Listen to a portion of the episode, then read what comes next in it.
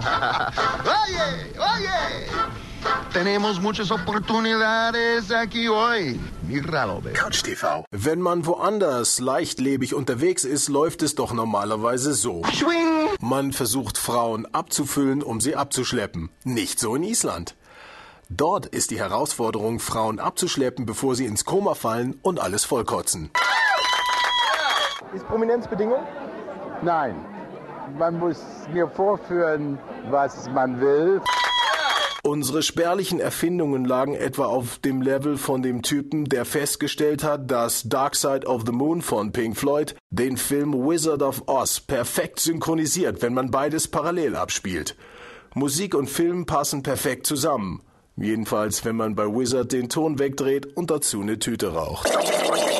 Der Marihuana-Dealer verkauft ein bisschen Marihuana. Dann ruht er sich erstmal ein wenig aus, setzt sich auf die Couch, baut sich ein Tütchen, schaut drei Stunden Cartoons. Dann isst er Schokolade und macht ein Schläfchen. Morgen oder übermorgen verkauft er wieder was, wenn er es nicht vergisst. Der Eisdealer dagegen ist immer unterwegs. Er dealt hier, er dealt dort. Er kann alles besorgen. Er telefoniert permanent. Er fährt durch die Stadt. Er hat überall Kunden. Er schläft nicht. Er hasselt Tag und Nacht.